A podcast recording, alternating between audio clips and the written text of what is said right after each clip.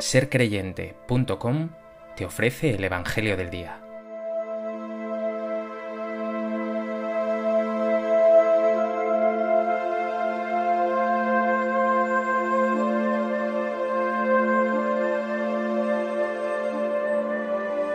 Del Evangelio de Lucas. En aquel tiempo se acercaron a Jesús todos los publicanos y los pecadores a escucharlo. Y los fariseos y los escribas murmuraban diciendo, Ese acoge a los pecadores y come con ellos. Jesús les dijo esta parábola. Un hombre tenía dos hijos. El menor de ellos dijo a su padre, Padre, dame la parte que me toca de la fortuna. El padre les repartió los bienes. No muchos días después, el hijo menor, juntando todo lo suyo, se marchó a un país lejano, y allí derrochó su fortuna viviendo perdidamente. Cuando lo había gastado todo, vino por aquella tierra un hambre terrible, y empezó él a pasar necesidad. Fue entonces y se contrató con uno de los ciudadanos de aquel país, que lo mandó a sus campos a apacentar cerdos. Deseaba saciarse de las algarrobas que comían los cerdos, pero nadie le daba nada. Recapacitando entonces, se dijo, ¿cuántos jornaleros de mi padre tienen abundancia de pan, mientras yo aquí me muero de hambre?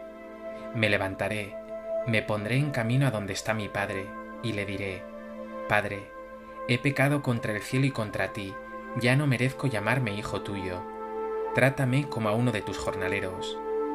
Se levantó y vino a donde estaba su padre, cuando todavía estaba lejos, su padre lo vio y se le conmovieron las entrañas, y echando a correr, se le echó al cuello y lo cubrió de besos. Su hijo le dijo, Padre, he pecado contra el cielo y contra ti, ya no merezco llamarme hijo tuyo.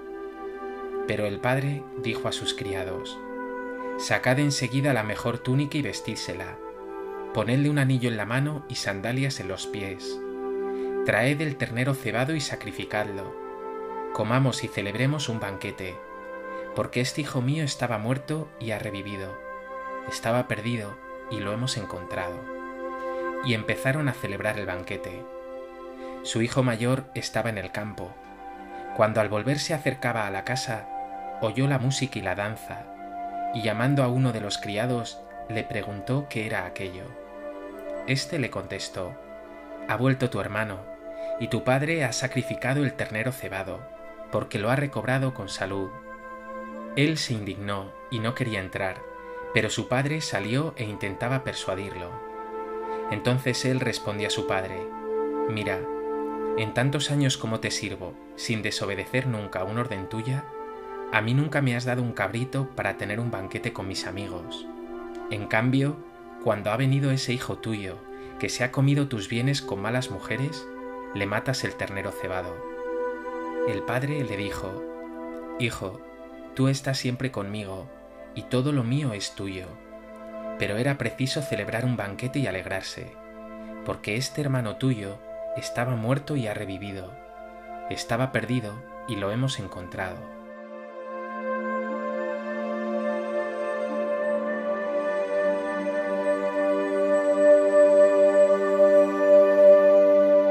El Evangelio de hoy nos ofrece el que es sin duda alguna el texto más bello y elocuente de Jesús, la parábola del Hijo Pródigo. Un pasaje que se halla en el Evangelio de Lucas, que en su capítulo 15 nos ofrece las tres parábolas de la misericordia, la oveja perdida, la moneda perdida, el Hijo Pródigo. Todas estas parábolas tienen algo en común. Algo sin mucha importancia se pierde el dueño lo deja todo, hace lo imposible por encontrarlo, y cuando lo encuentra, lo celebra con una alegría desbordante. Jesús presenta estas parábolas frente a escribas y fariseos, que murmuran y le critican porque acoge con misericordia a los pecadores. A propósito de este texto del Evangelio de Lucas, me gustaría compartir contigo tres reflexiones. En primer lugar, esta parábola se llama comúnmente el Hijo Pródigo. Pero muchas personas no saben lo que significa la palabra pródigo. Pródigo significa derrochador y la parábola se titula así porque el hijo pequeño, cuando pide la herencia a su padre, la derrocha de mala manera. Son muchos los autores que a lo largo de la historia han llamado la atención sobre el título de esta parábola. El protagonista no es el hijo derrochador, sino el padre, que es quien verdaderamente derrocha misericordia. La parábola, por tanto, ha de llamarse no el hijo pródigo, sino el Padre misericordioso. Y me encantaría que pudieras identificarte con los personajes que aparecen en ella. Ese Padre misericordioso, ese hijo perdido que lo derrocha todo, o ese hermano mayor que estando en casa del Padre no es capaz de experimentar la alegría de estar siempre junto a Él. Pero sobre todo me encantaría que saborearas en cada detalle la maravillosa misericordia de Dios con sus hijos, especialmente con los más pecadores. ¿Has experimentado tú en tu vida esta increíble misericordia de Dios?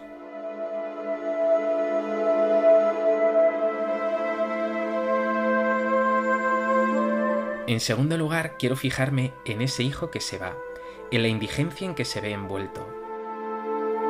Llama mucho la atención que sea el hijo pequeño, no el primogénito, el que se atreve en vida a pedir a su padre la parte de la herencia que le corresponde.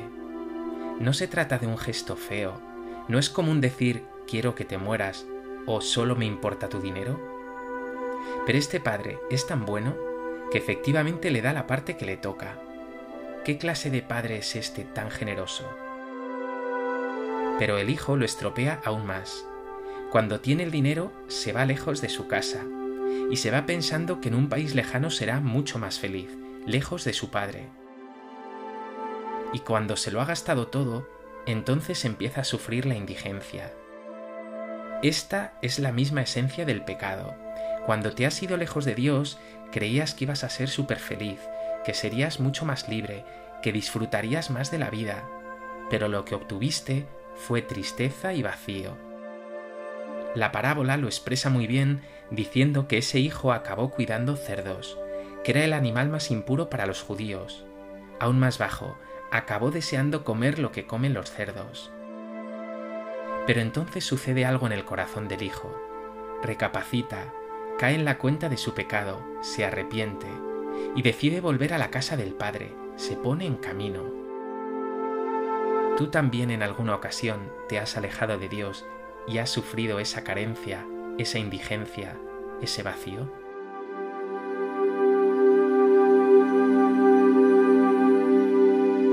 En tercer lugar, quiero dirigir mi mirada al regreso de ese hijo que arrepentido y tras sufrir mil carencias, ha decidido volver a la casa del Padre. Un detalle increíblemente bello es el que señala el evangelista. Cuando todavía estaba lejos, su padre lo vio y se le conmovieron las entrañas, y echando a correr se le echó al cuello y lo cubrió de besos. Cuando todavía estaba lejos, su padre lo vio. ¿Cómo es posible? Porque lo estaba esperando. ¿Cuántas mañanas, cuántas tardes, cuántas noches habría estado mirando el padre al horizonte esperando a que su hijo volviera? Y cuando lo ve aparecer, no se queda parado con los brazos cruzados dispuesto a recriminarle, sino que como una madre apasionada por su hijo, echa a correr y cubre de besos a este hijo que se ha gastado toda su herencia. Lo más llamativo es que el hijo ni siquiera tiene tiempo para expresar la frase completa que había pensado. El texto da a entender que con esos besos y abrazos el padre no le deja siquiera excusarse. Lo importante ahora es que lo ha recuperado. Ese padre no lo recrimina, no le dice, eres lo peor, te has gastado toda mi herencia, y además te has ido de mi lado cuando tenías el dinero. No, al contrario, el padre dice, sacad la mejor túnica y vestísela. Es el signo de la dignidad, porque el pecado nos desnuda, nos deja la vestimenta sucia, desgarrada. Estar con Dios hace que tengas la túnica blanca, la túnica pura de hijos, de hijos con dignidad. Dice también, ponedle un anillo en la mano. Es el anillo de la alianza. Dios vuelve a establecer la alianza del amor. Dios te reconcilia con Él, no te las guarda, no dice ahora tendrás que ganarte de nuevo mi favor. Y le pone también sandalias en los pies, porque Dios no quiere que te hagas daño con las piedras del camino. El pecado te descalza.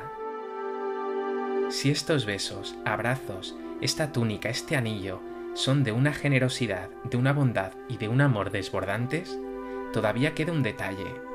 Ese ternero que habían estado engordando todo el año, el padre lo recupera para celebrar una fiesta, porque ese hijo estaba perdido y lo ha recuperado.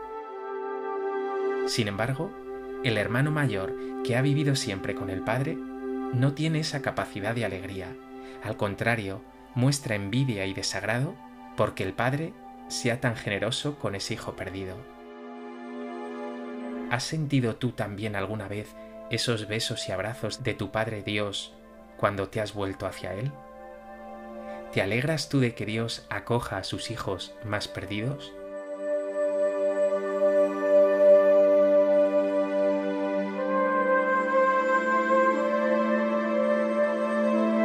Pues que este Evangelio te lleve a admirarte de la increíble misericordia que Dios tiene con los pecadores y de la alegría que hay en el cielo cada vez que tú mismo te vuelves hacia Dios desde tu pecado. Deja de soñar que lejos de Dios serás más feliz. Dios Padre bueno, tu misericordia es infinita. Tú me has mostrado muchas veces que me quieres a tu lado y me has recibido tras alejarme de ti con besos y abrazos Sé, Señor, que junto a ti tendré siempre el mejor vestido, el anillo de la alianza, sandalias en mis pies y sobre todo la paz, la alegría y la esperanza verdaderas.